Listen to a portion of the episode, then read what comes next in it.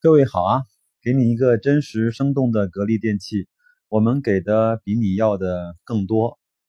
嗯，最近呢，呃，我也更新了很多的节目，从格力的半年报，从一到八月份整个国内市场空调的产销量，从呃还有格力的那些呃在周边的一些投资，包括也分析了呃格力为什么账上持续有趴着很多的现金。呃，那马上呢，也就到了我们的中秋节和我们的国庆节，这个呢，应该是除了国呃春节之外，我们国人过的一个最重要的节日。那在这儿呢，我也首先祝各位中秋节愉快，阖家团圆；国庆节愉快，然后能够出去看一看整个这个世界。那我在想，投资呢，应该是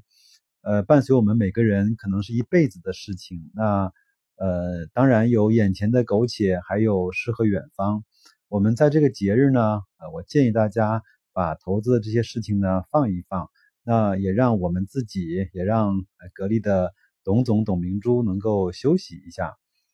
不管这个今年发生了很多纷纷扰扰的事情，那他的投他的投资啊，他的并购啊，他的整个的一些发展，我觉得这些呢对我们个人来说很重要，但是它并不是我们生活的全部。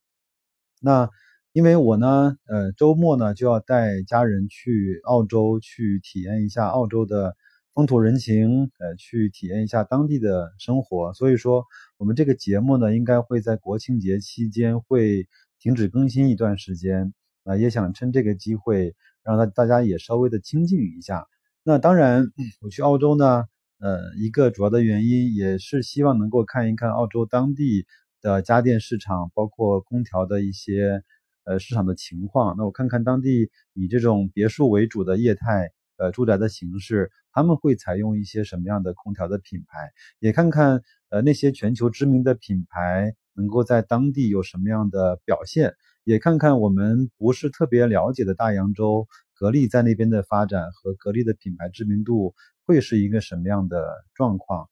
那首先也再次祝各位节日愉快，呃，那我们国庆节之后回来再见，嗯，国庆节之后呢，应该我们就会迎来整个呃格力的三季度报。那三季度报，